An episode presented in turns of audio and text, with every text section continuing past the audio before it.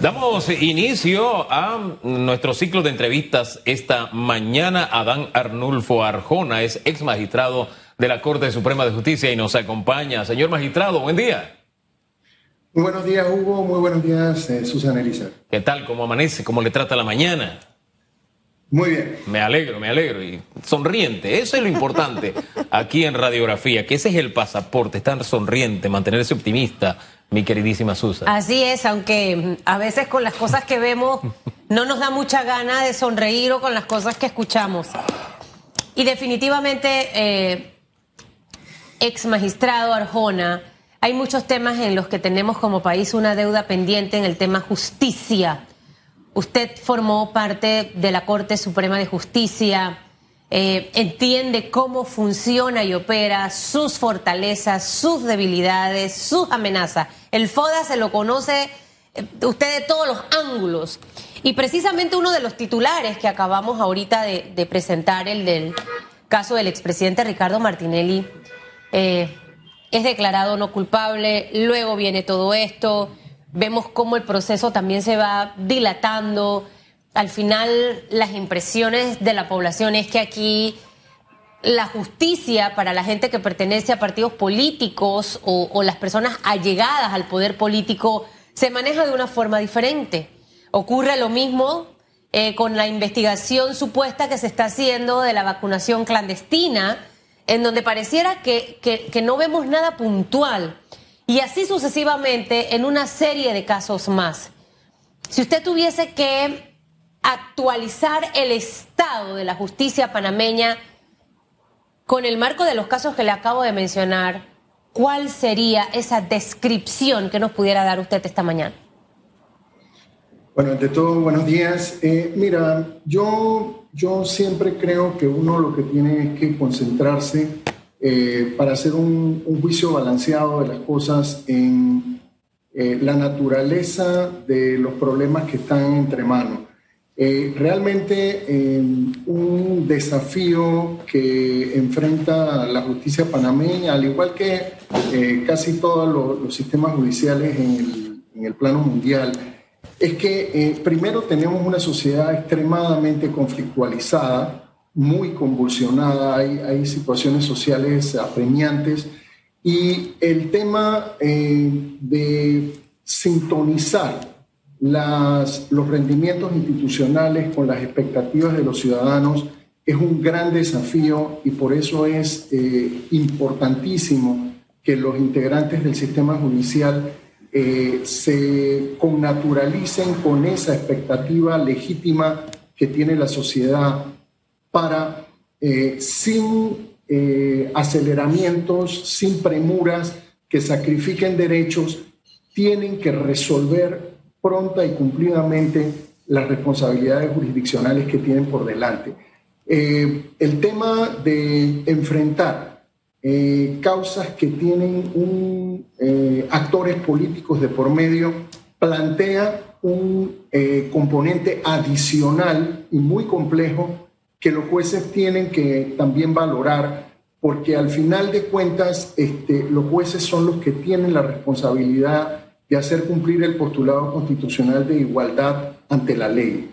No importa la condición social que tengan las personas, eh, su poderío económico o político, todos los panameños deben ser iguales ante la ley y esa responsabilidad ética y profesional eh, la tienen sobre sus hombros los jueces y magistrados y creo que es un tema que no pueden perder de vista en cualquier decisión o momento en, que tengan que actuar.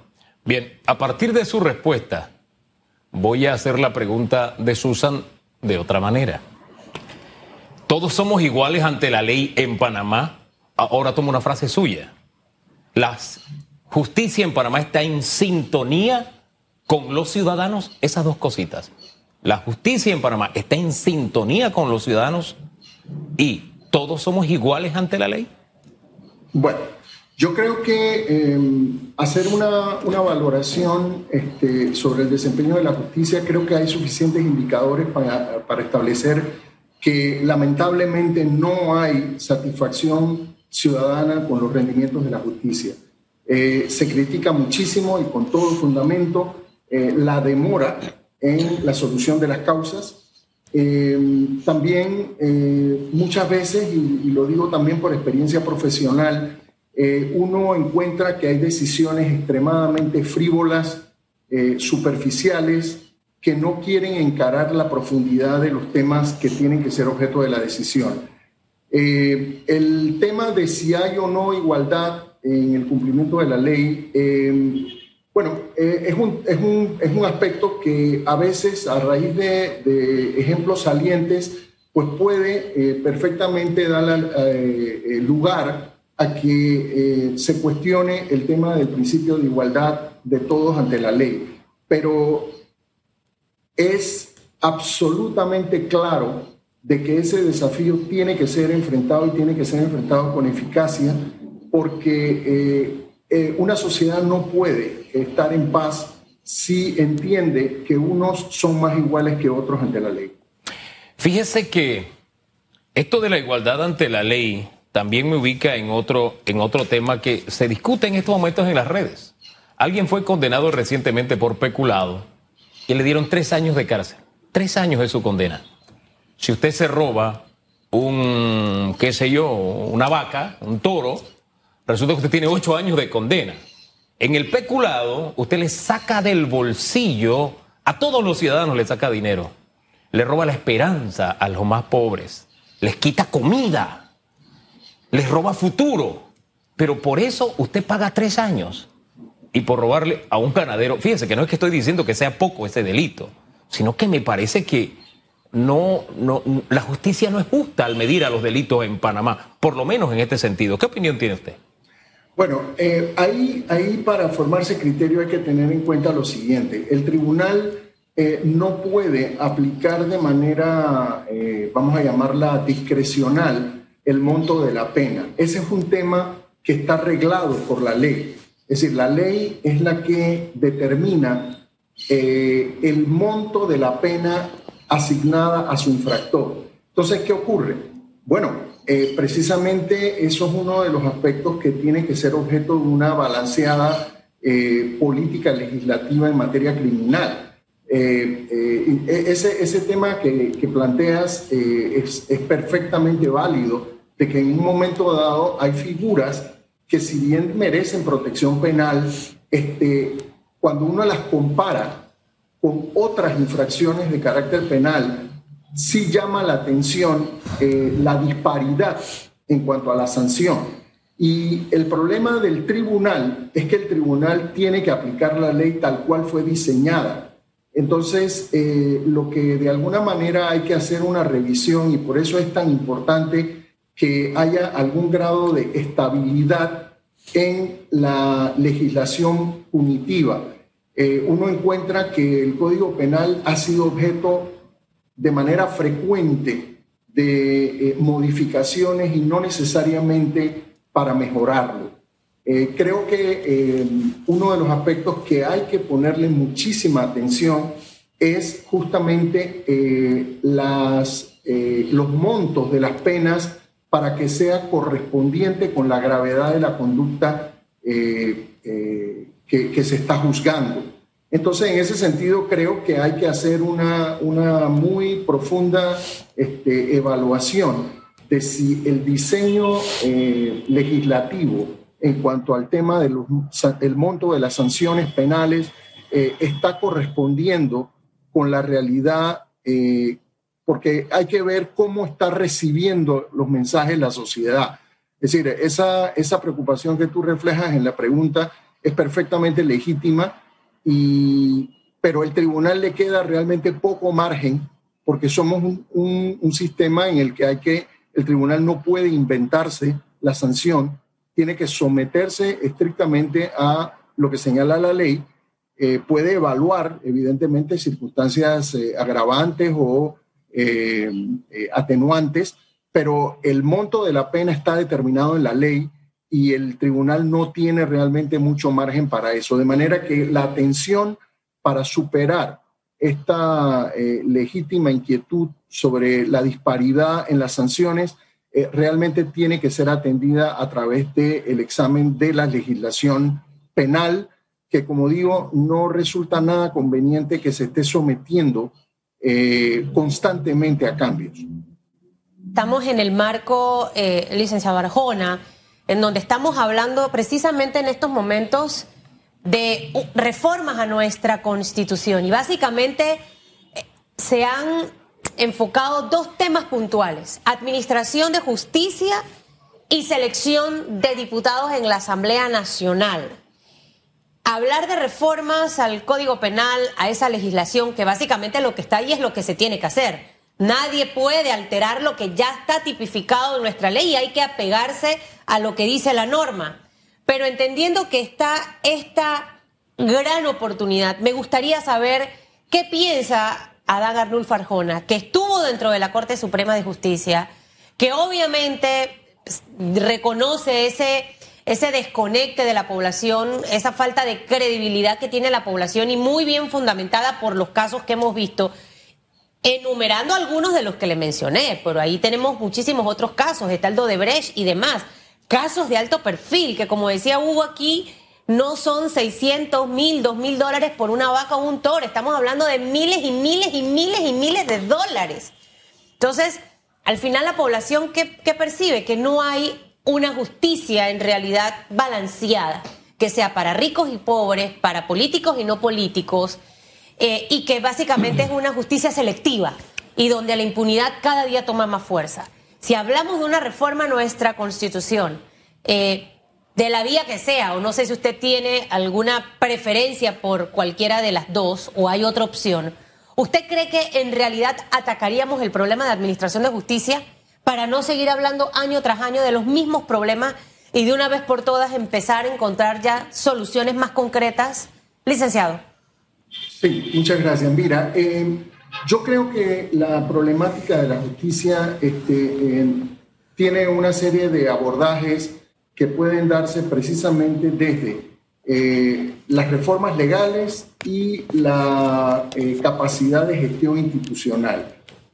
Indudablemente que cualquier instrumento de cambio a nivel constitucional podría ayudar siempre y cuando, siempre y cuando apunte a la médula de, eh, al nudo gordiano de los problemas que enfrenta la justicia. Es decir, un cambio constitucional tendría que significar que realmente se blinda y se fortalece ese sentido esencial de independencia del órgano judicial.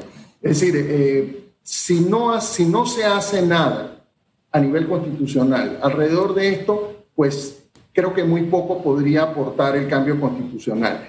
Pero ante todo, los problemas y los niveles de, preocupación eh, que tiene la ciudadanía sobre el rendimiento de la justicia realmente no puede postergarse a un hipotético cambio constitucional. Hay muchísimas cosas que desde ahora ya se pueden hacer para obtener rendimientos y eh, realmente que superen la calidad de las decisiones que se están dictando. Es decir, eso implica que tiene que construirse una eh, visión estratégica de todos los problemas que están agobiando la justicia. La, justicia está eh, sumamente acosada con limitaciones presupuestarias, pero también con un problema real que tiene que mostrar políticas claras de integridad. Es decir, es constante la preocupación sobre la integridad de los tribunales y de los, y de, los eh, servidores judiciales. Y eso no se puede, eh, eso no se le puede hurtar el cuerpo a encarar ese problema. Hay que hacer un examen real de los problemas de la mora, los problemas de la integridad, porque al final de cuentas hay una cosa que es este, incuestionable. La calidad de la justicia depende de la gente que la integra. Y entonces todos estos problemas, tanto presupuestarios como de organización, como de objetivos concretos de rendimiento, para superar los problemas de la, del congestionamiento, de la mora, eh, todo esto puede resolverse inmediatamente en la medida en que uno acometa las tareas este, con los instrumentos que se tienen. Con la ley actual, si hay que hacer modificaciones, se hacen, pero fundamentalmente hay que estructurar las políticas y traducirlas en hechos concretos. Los temas constitucionales pueden ser coadyuvantes a la calidad de la mejora que tiene que dar el órgano judicial y el Ministerio Público, pero francamente creo que esto está en un segundo plano ahora mismo. Es decir, el, tema de, un cambio constitucional para garantizar que haya mejores magistrados, eh, eh, eh, creo que es una, es una aspiración, pero es una frase más retórica que concreta. Este, que bueno es, estoy tomando nota, una frase más retórica. Que bueno encontrarse con gente que de pronto uno dice, oye, no estoy tan loco. Porque esa tesis se la he preguntado a mucha gente aquí. La calidad de la justicia depende más de la madera que está hecha la persona que ejerce justicia que de, de todo ese paquete de leyes y constitución y demás, ¿no?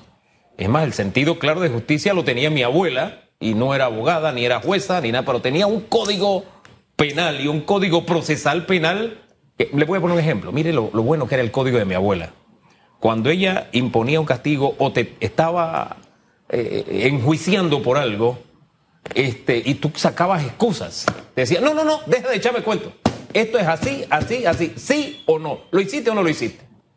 Entonces nosotros tenemos una justicia, fíjese, un caso muy sonado, el del expresidente Martinelli. 14 recursos a los que le tuvieron, que decir los jueces, oiga, no, hombre, no. ya la última fue, ve, fue como una llamada de atención, bueno, no la última, la antepenúltima vez, oiga, usted ya deje de estar dilatando esto, le dijeron a la abogada. Hoy todavía el señor está en un hospital sabiendo que tenía que ir ante la justicia. O sea, lo primero es lo primero, pero tenía que ir y dice, no, ahora me voy a ir para el hospital cuando hace unos días estaba de fiesta. Entonces eso nos dibuja un poco eso que hace un rato le decía, la calidad de justicia que tenemos, la capacidad que tienen algunos de enfrentarla y la calidad de operadores de justicia. ¿No le parece? Totalmente, totalmente. Yo creo que eso eh, y, principalmente hubo, creo que la parte eh, que, uno a veces este, echa de menos es que siente como que los operadores judiciales eh, están un poco alejados del el objetivo esencial de la judicatura. Es decir, necesitamos que haya una sensibilidad institucional para que la gente es decir, la, gente de la justicia, si es una expresión este, francesa, eh, realmente que, el sistema y los operadores y los servidores judiciales tienen que tener, pese a todos los problemas internos que hay, tienen que tener un norte muy claro. La gente no está esperando una eh, corrección, una contundencia, una claridad en la aplicación de la ley. Los fallos tienen que ser lo suficientemente respetables para que eh, precisamente puedan garantizar la paz social. Los tribunales este, eh, son, diría yo, la última instancia para mantener la paz. Es decir, si, si no es, los procesos no pueden ser charadas, no pueden ser apariencia de, juzgamientos, tienen que ser este, eh, eh, procedimientos claros, equilibrados. Hay que garantizar los derechos de, las personas que están sometidas a los procedimientos, claro que sí, eh, pero con balance. Con balance y también ese sentido. Por lo menos uno observa el recurrente problema que existe con la proposición de audiencias. yo recuerdo que tuve la oportunidad de participar en las reformas que se hicieron durante eh, el periodo que yo formaba parte de la Corte Suprema de Justicia y me tocó precisamente analizar ese problema y ofrecimos en la, en la, en la ley eh, una fórmula que realmente no entiendo por qué no se está aplicando y consistía básicamente en lo siguiente. Eh, hasta antes de esa reforma, el tribunal señalaba una fecha y hora para la celebración de la audiencia. Pero entonces ocurría lo que ya sabemos, que el abogado presentaba una excusa médica y entonces no podía celebrarse la audiencia sin la participación del defensor. Bueno, precisamente lo que se hizo fue, en un sentido completamente práctico, tratar de que en una sola resolución se fijara la fecha principal y ahí mismo una fecha alternativa, con la prevención de que si el abogado volvía a acudir a algún mecanismo de impedimento,